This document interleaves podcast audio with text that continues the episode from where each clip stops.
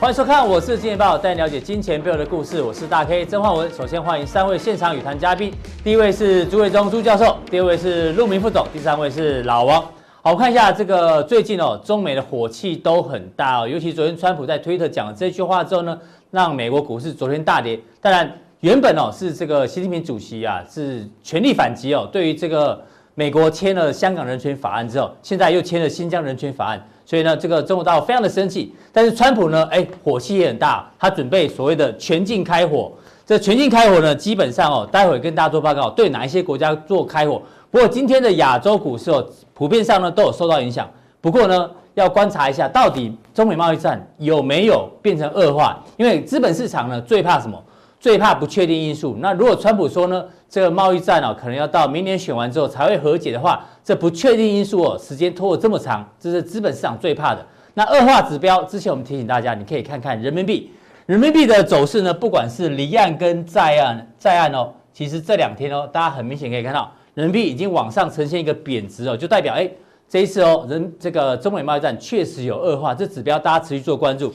另外来看一下，今天其实台北股市哦还算是蛮强的，因为今天中场哦加权指数只有小跌二十一点，那贵买更厉害，贵买呢今天还逆势上涨，道琼两天跌了大概五百多点哦，可是呢贵买却逆势的往上拉抬了两天，哎，代表这个政府护盘或者说内资哦还是蛮努力的，但是护盘会不会成功呢？待会跟来宾做讨论。那今天的重点第一个呢叫做川普全境开火，对谁开火呢？包括对法国开火，包括对德国也开火。另外呢，对于巴西、阿根廷呢，要磕这个钢铝税等等哦，甚至呢，对于土耳其哦，要买俄罗斯的这个武器哦，他也非常的生气。所以呢，现在川普哦，打算呢，要把这个事情哦，要把它闹大。因为中国大陆你既然硬起来的话呢，我川普也不会让你哦。所以他把这个事情呢，扩大到全球。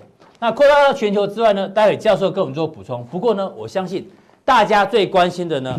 还是川普投顾对于美国股市的看法。昨天呢，川普在这个接受访问的过程当中呢，对于美股有提到一些看法。我们来帮大家翻译一下，到底他要讲的内容内涵是什么？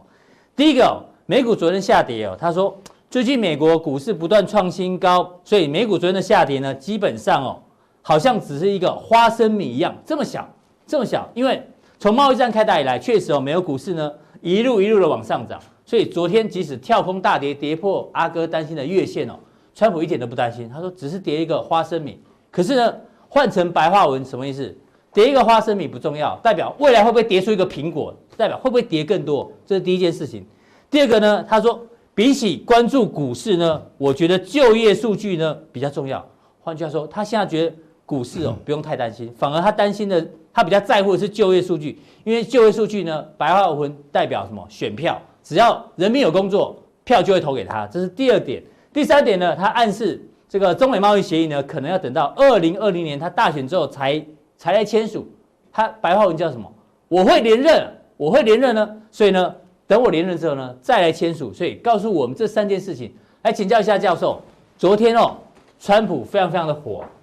当然，这个中美贸易战的恶化之外，它现在对于世界各国也在做这个这个 fire，就是激发全面的激发，是那也影响昨天美国股市。虽然美国股市呢昨天拉了一个下影线，可是昨天的振幅其实还是蛮大的。你怎么观察？呃，确实哦，这两天我们看到美股没有像之前那么乐观。之前我们看到美股几乎天天在创新高嘛。好，可是涨多休息这是必然的。可是。它只是暂时的休息，还是说真的要回档了？哈，我们先看到这个川普的一些的动作，哈，我们看到基本上最大的几个问题，哈，我们请帮我们下下一张，哈，是你看到在这个整个开始整个跌势这样子跌跌的时候呢，居然什么事情？有人进场买买权，而且哦，多神奇啊！居然买在我们这是卖权的走势哦，价格在最低的时候买的多少？一万六千口，一万六千口要花多少钱？一个单位将近二十美金，换算起来大概三千一百万。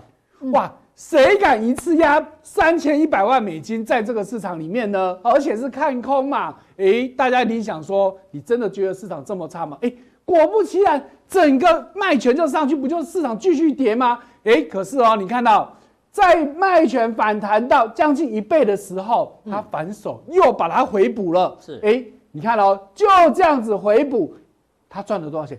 几乎就是把他丢了三千，一百万全部就赚回来了。短短不到二十四个小时，这个神秘大户花了三千两百万，然后卖了一半就赚了三千零九十万，赚了一倍。对，哎、欸，这个神秘大户听说姓川是，是？哎、欸，对，大家在怀疑说这事情市场上这么大，谁会知道说已经跌了？喂，我是有没有可能继续往下跌？没有人知道嘛。哈，那尤其在前面，你看卖权在跌，代表是市场是好的嘛。那你怎么知道接下来会跌这么多？原来昨天出了这么多的大事情，然后有人知道说市场会跌，所以我经常做这件事情。而且很奇怪的，他卖掉一半的意思是什么？嗯，他认为还会跌喽。哎，当然这是一个可能性。另外一个可能性是什么？卖掉赚到的钱放口袋，是剩下几乎就是没本钱的。对，哎，本金先拿。那对他来说，是不是我已经先站在这个不败之地？哎、欸，那未来是不是有机会？我再跟你赌嘛。可是光这个神奇的动作，我们就觉得哇，真的是太神了。而且有几个人敢一次打打砸三千多万美金呢？哈，是。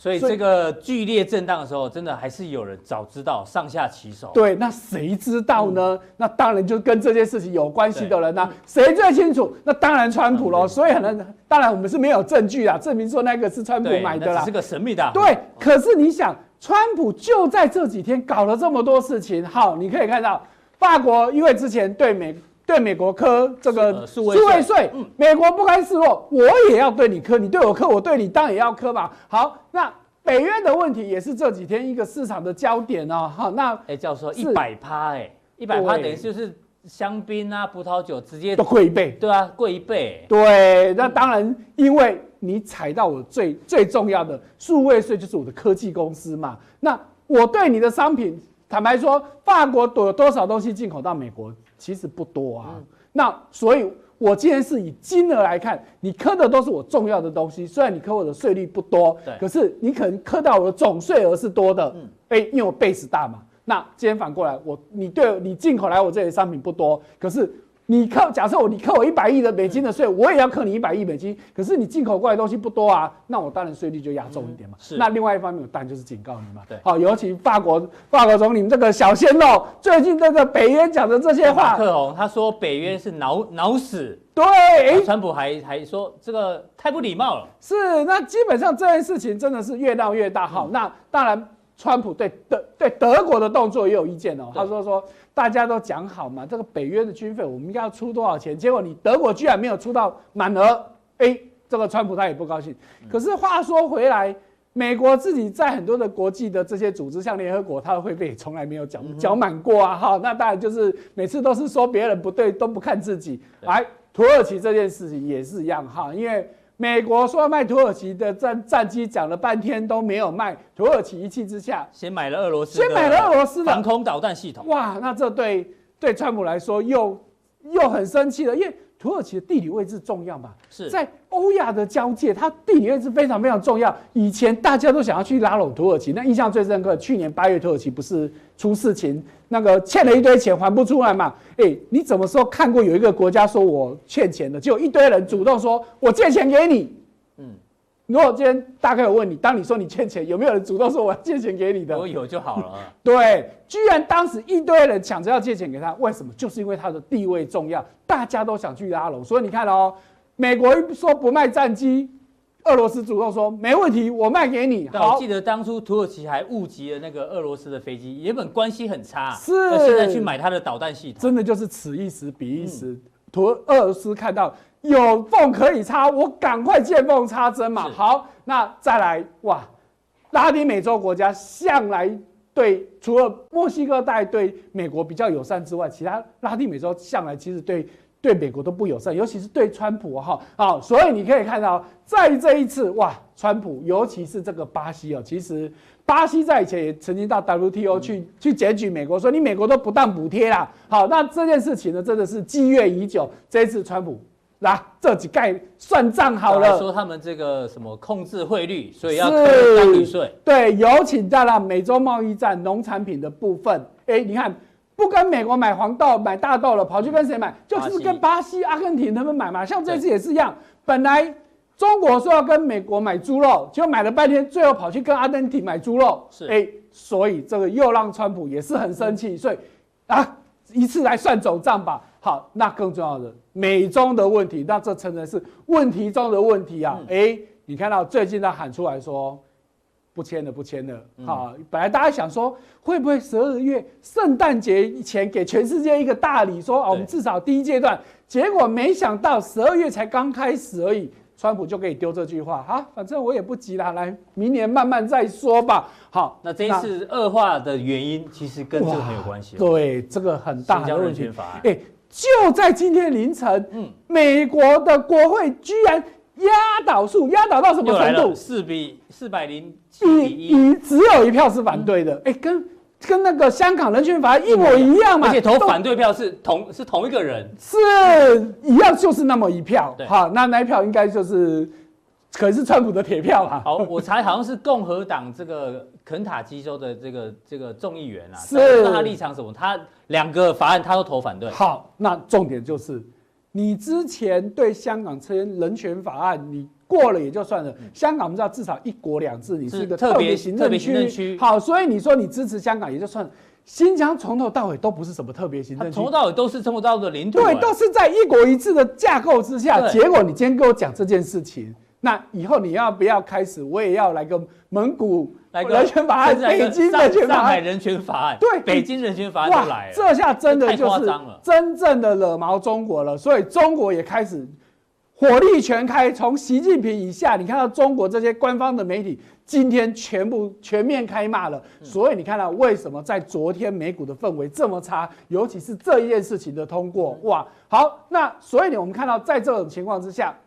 川普还有内部的问题，他面对了这么多国际市场，他为什么要做这件事情？我个人觉得，其实跟这件事情很有关系，还是跟弹劾案？弹劾对，因为他如果今天在国内有这样的事情发生，尤其你看这个弹劾案的弹劾报告确定通过了，他通过说，我确定要弹劾，当然有有人提出来说，我们就不要用弹劾，用严厉谴责来取代就好。好，可是。毕竟国会的决议已经告诉你说，好，我们这个报告已经出炉喽，所以我们正式要进行投票，要弹劾你喽。所以川普可这下子真的就是一个讨莫雷西。所以回过头来看，他为什么要在国际上挑起这么大的问题？我觉得有点是那个乌贼战的感觉啊，这转移焦点啊。对啊，国内面临这样子的问题，那可能国内的媒体焦点，包括民众都在看说，哎，川普会不会被弹劾啊？哎。可是我如果今天在国际市场，我搞这件事情，甚至我今天把美国的这种权威做出来的话，民众会回过头来说：“哎，川普还是不错的嘛。”那这个弹劾案就睁一只眼闭一只眼算了。他对外开战会得到这种我是美国硬汉的感觉。对，所以我今天我为什么要到处开战？除了说啊中国的问题之外。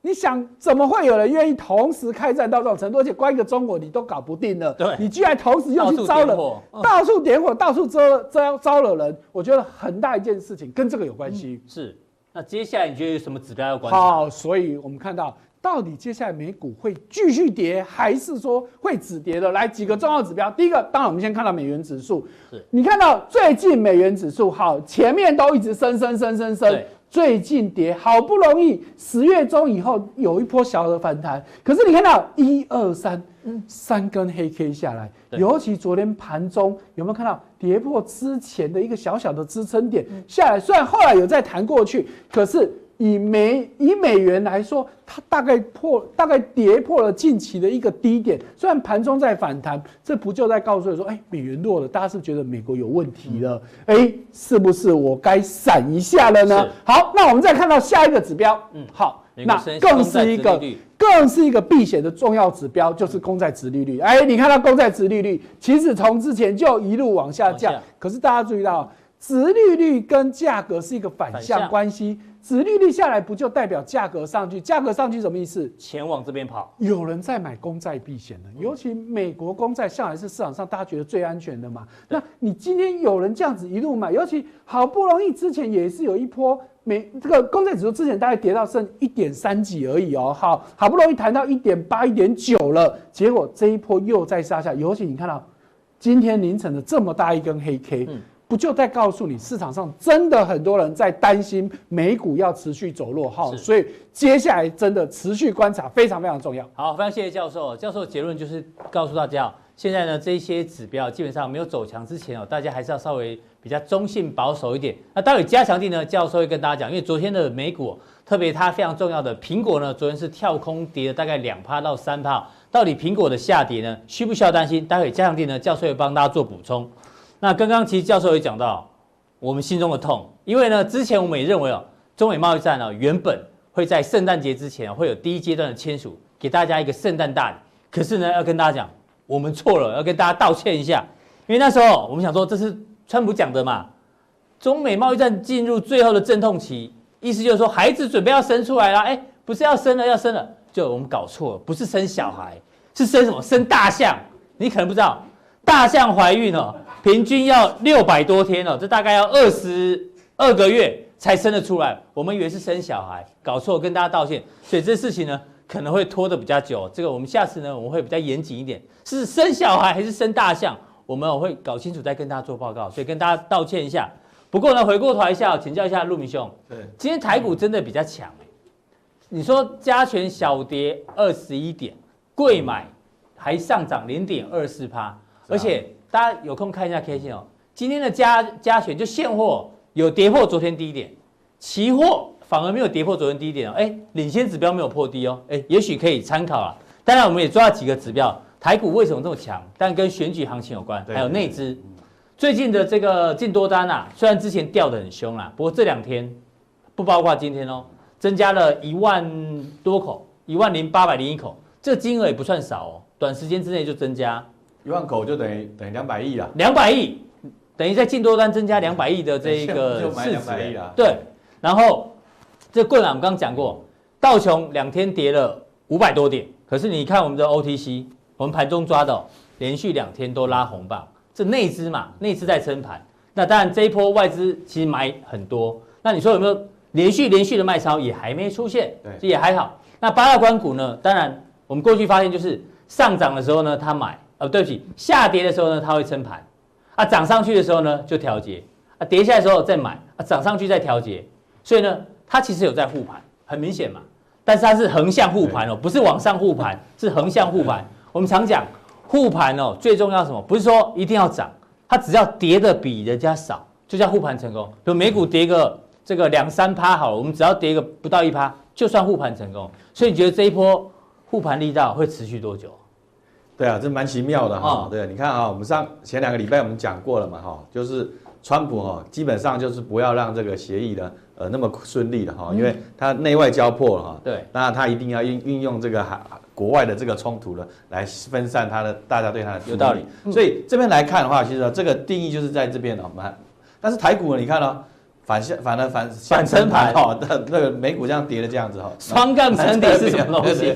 这个蛮厉害示范吗？这很厉害了，很厉害了。对，哦，内资啦，跟跟什么？跟这政府了哈。哦，双杠撑底，内资跟政府。台湾反向撑盘，你看到这几天期货的最低就是一一四零零，这个点都没有破。一一四零零是什么呢？就是指数前坡的这个测试的一个点，基基本上都没有跌破了哈。所以这里面一定有什么玄机呢？我们可以来做一个好好的一个讨论哈。你看啊，你看。这边来看的话，像外资呢，它这这几次来看，有几次呢，当然因为消息面，它有被动式的做一个调节了哈。是。可是它并没有说出现一个连续性的一个卖超。哦。那对。以往我们来看呢，如果说是连续性的一个卖超来讲的话，指数修正的这个这个这个幅度呢，就连续卖超就就会比较大一点了。那几次来讲的话，当然说它会有惊吓啊，有时候一天卖个，哦，像这个上呃。上礼拜前几天对了，上礼拜呃礼拜一卖个卖个一百二十几亿吧，卖卖一百多亿。可是呢，这几天呢看起来又没有在卖，还好没有连续卖超。哦，对，所以不过不过也面临到一个什么很重要的关键呢？我说这个上升趋势线哦，九月份的低点，十月份的低点连接上上来了，来大概呢，所以我刚才说的这个一万一千四百点。就前波测试点了，都没有跌破哈，所以我就很佩服了这个控盘的多方控盘的这个力道。对，你觉得以法人的角度，这一次护盘护的算漂亮哦？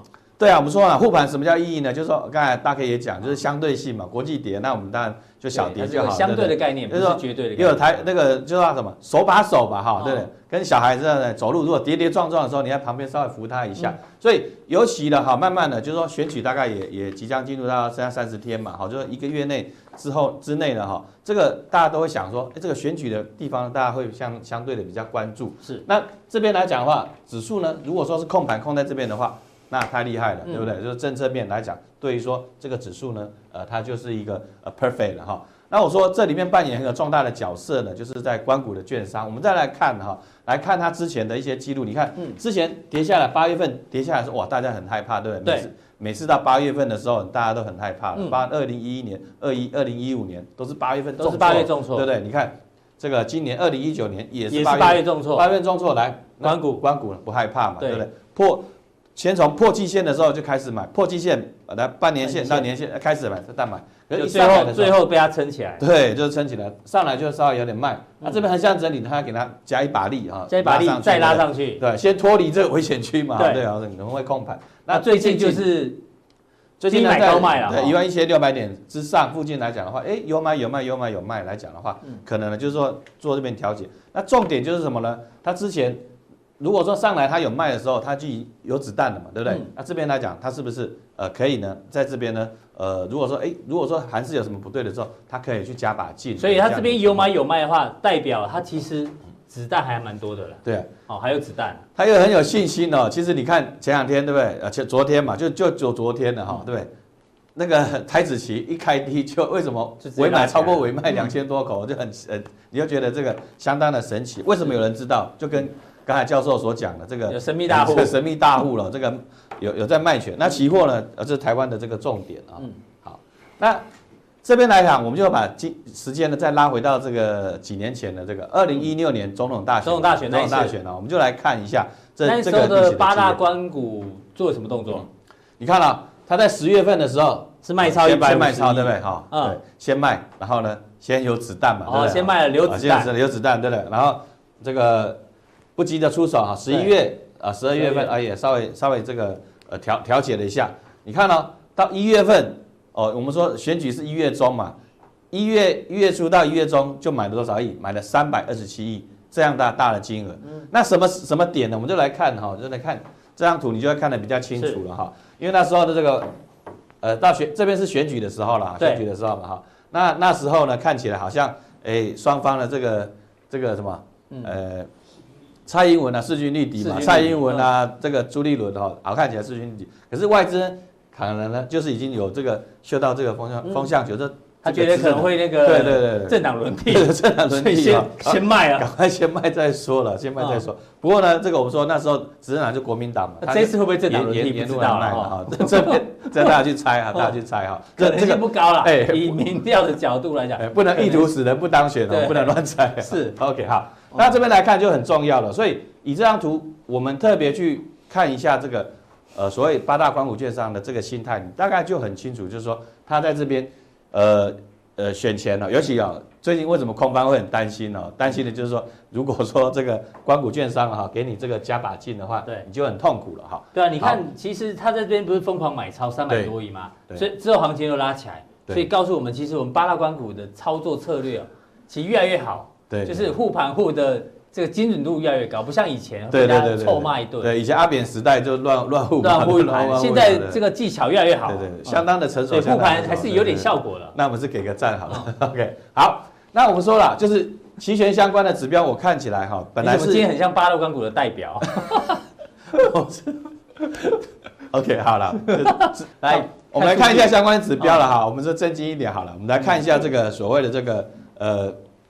相关指标，我们还是就数据来说话。散户小台啊，散户在小台子哈，那个上上礼拜五哈，这个开始呢就翻多了哈。从九月份以来，出现了一个翻多。我我我本来首度翻多，你想说完了要崩盘了？我以为要崩盘，你知道吗？因 为散户全部做多，吓吓了一跳了。好险，只有只有只有一天而已，还是好险是只有一天呐，所以。这边来看的话，就是说散户还是偏空，这两天就开始偏空，所以你看这两天就撑住了。嗯，散户偏空就就就很神奇了，所以很神奇哦，所以很神奇。对，那不过这边数据。所以你每次来都要提供我们这个，这个这个非常有趣啊。这个这个就是其实期货市场就零和游戏嘛，零和游戏的话，呃，大概来讲的话，就是说，嗨，这个这个可以反映出说市场的一个所谓这种真正的一个多空的一个力道了哈。嗯、那至于说选择权的 put call ratio，那也很重要了。现在看当然还是比较弱了哈，并没有说特别的往上，所以这个部分呢，呃，要要再加强。所以我们这这么下定义，也就是说指数你攻高可能有压力，因为美股没有没有没有没有涨，反正是跌，没有走强。嗯，那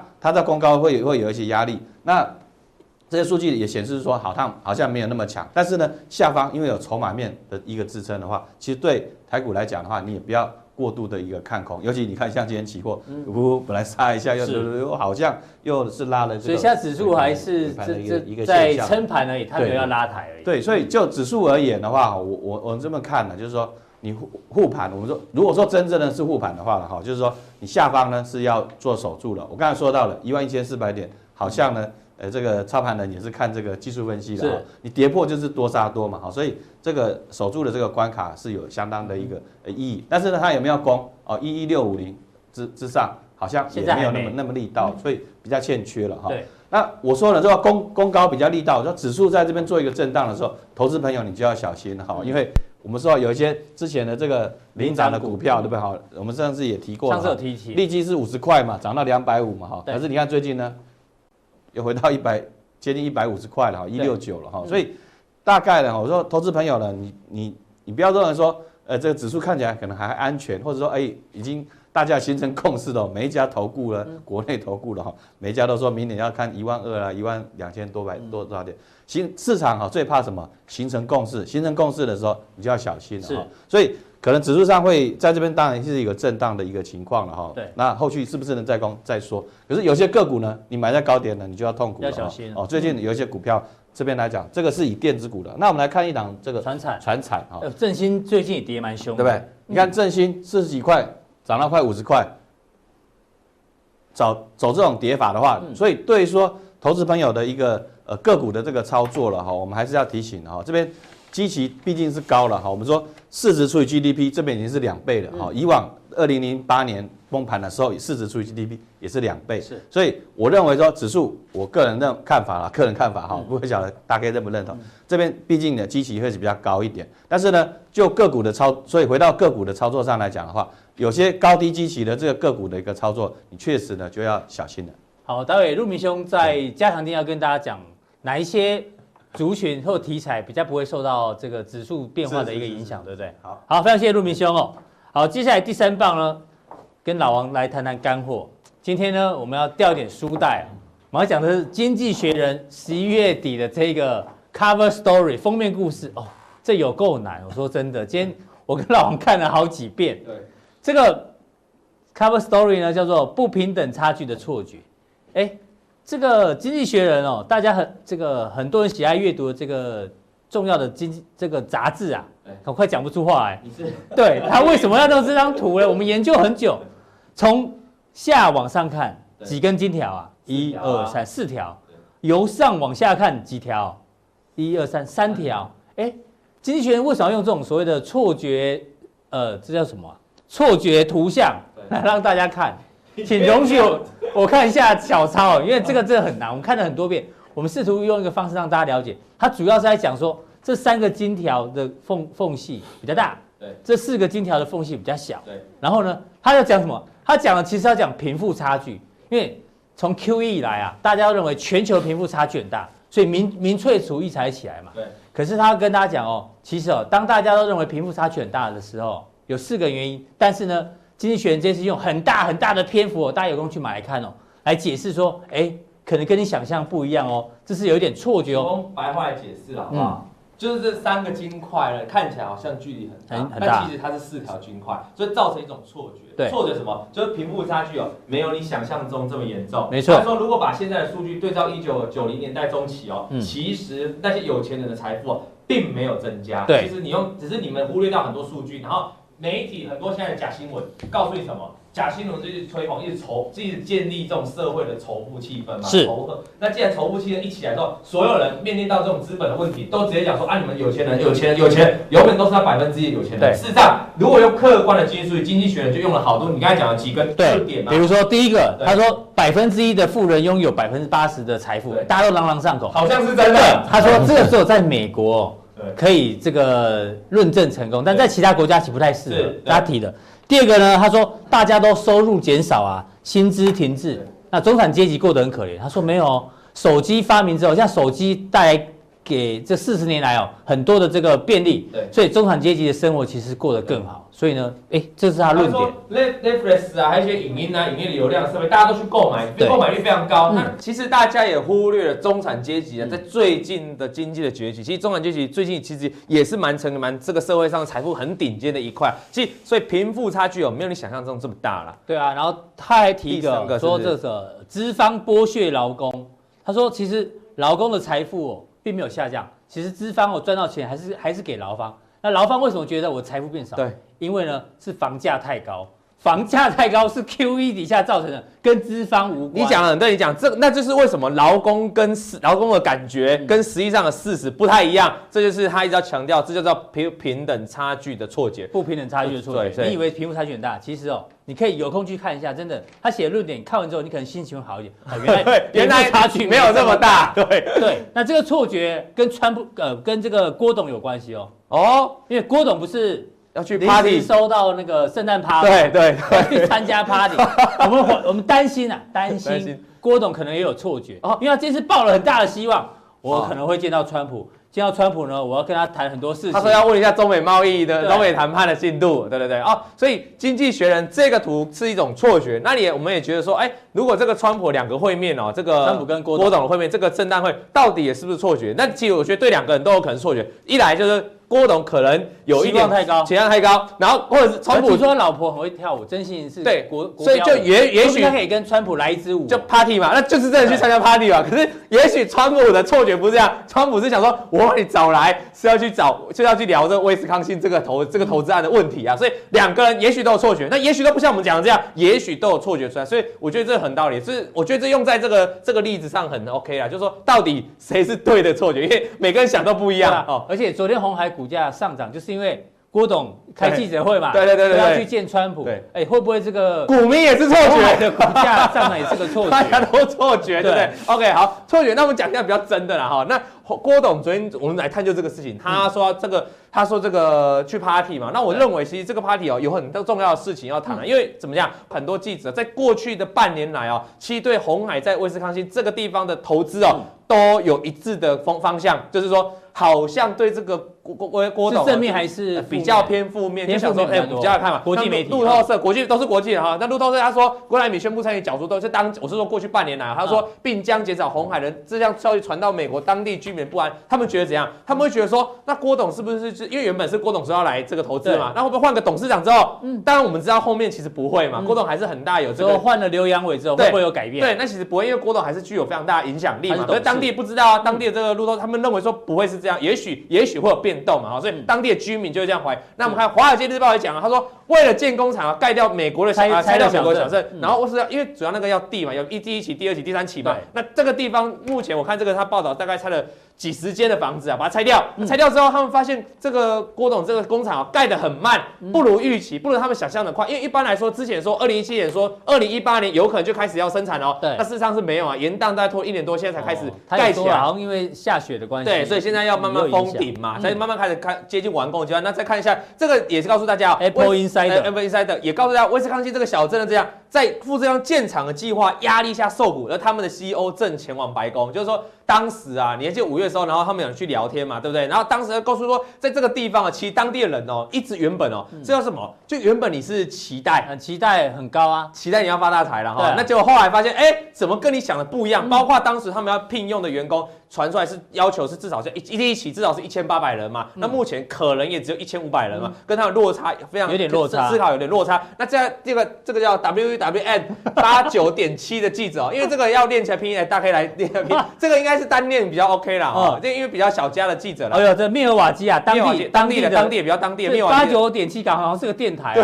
啊，那他们就说这个洛肯是当地的居民，然后就说那现在是什么情况啊？就哎比较有点愤怒啊，他说。来代替郭台铭负责人会不会发生同样的事？我的意思是，富士康在经济上碰上麻烦，意思就是说，他他们很担心这个做个衔接。其实不要说你担心啊，郭董我觉得他也担心，因为你这个州长也换人了啊。对，前一任州长跟这一任州长，其实我们都知道改朝换代的想法，也许不见得一样啊。像这个州长就不止一次跟电视、跟媒体讲过，透过专访讲过，他认为这个鸿海的有这个投资哦有点延宕，然后可能拿不到他们的补助款啊。所以这个其实这个都。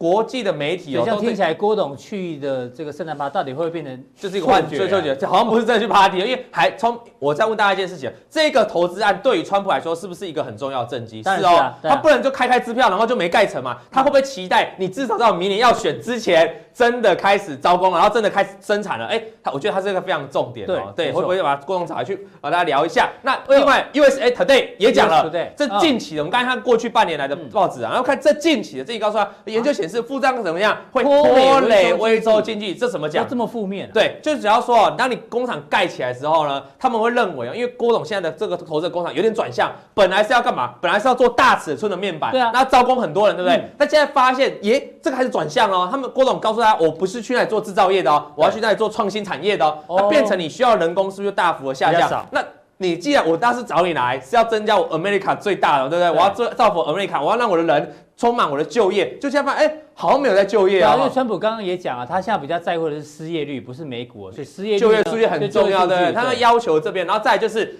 因为川普，因为他这个他们来这边哦，原本要盖这个大尺寸面板哦，那因因为补助已经用掉了，很多补助都很多很多补助都给了红海，对不对？我们知道大尺寸面板哦，旁边周遭要放什么厂？最好要放一个玻璃大厂，那就是美国康宁，对，康宁就说你威州现在补助已经用光了，我才不要去那里设厂，哎呦，那变成又损失一家那个康宁要去那边设厂，所以对整个威州的这个经这个小镇的这个经济来说。其实没有想象中的好哦。其实说红海当初是迎接一个大巨头要过来，那现在后来想想好像没有，而且包括包括当时说在这些扩厂拖了那么久，很多基金建设都延宕了。其实这篇报道主要是说，其实事情没有想象中那么甜美了哈。那我们再往下再看下去，就是一篇国外新闻，他告诉大家，富士康二零一九年啊，将近一百二十万元最大纳税人，这什么意思？就是说，大概富士康要传，就跟台湾一样，我们富士康是这一个地方的最大纳税人。那我要讲这个理由是这样。任何一个地方，假设我们台湾这边要盖高铁，那会怎样？那土地会先怎样？先涨再说嘛，还没盖好就先涨嘛，一样道理啊。富士康当时宣布要在这里盖厂的时候，你知道旁边的房地产啊，也全部涨价，哎，涨了很多倍哦。那这个时候啊，去年哦。郭这个郭台铭这个富士康，他们要缴税缴多少？缴大概五百二十万的美金。今年今年因为房价的大涨，已经要乘以，已经变成三千六百万的美金哦。就缴税而已哦，缴税就多那么多了，多好几倍哦。那当地人不就更苦？当所以，我刚才讲了嘛，所以当地的当地人不会觉得说这是好事嘛，因为未未蒙呃未享其事，未享其先受其害。对，先受其害嘛，未享未享其所，未享其利，先受其害了哦。突然讲出来，所以其实我告诉大家啊，这个郭董啊，还能。厂都还没完善，还没完全全准备好的时候，已经在为这个地方贡献这么多的税收了，其实对政府来说也不错了哈。对，那我们往下看下去啊。鸿海呢，现在在这个富士康最新的七大方向，根据我们我们就用他们官方的说法，他就要讲啊，他避开大量生产的项目啊，就不去做制造业了哈。对，因为美国制造，大家去看那个纪录片就知道，奥巴马拍的嘛。对，美国在中下阶层的那劳工都很懒啦，没办法做这种大量制造，去组那个 Apple 手机太难了，不乱组。你有没有看过特斯拉？特斯拉那个。人家不是车评吗？就觉得每那个特斯拉车的公差很大，就是说你这边的话是一公分，然后一直往下往下往下，哎，这边三公分四公分，这不是我讲，你去上网 Google 重要车评都会讲了哈，所以。特斯拉本来也不就没有人会看那么细致的嘛哈，所以这是重要部分。那再看人力预期到最后到二零三零年最后最后面的时候要聘到一点三万，但是不现在是这长期的嘛，短期会先聘到一千，预期是一千八，可是没有目前看起来是没有达标，会到一千五了哈。那七大建设大概就 LECD 面板模组后面的封装厂，还有这几个主要有主要是这个高效能数据中心，然后打快速打样设计中心啊。其实你可以很明显，他原本要做 LCD，后来没有，因为广州那个借工厂也算是投资失败嘛，所以现在。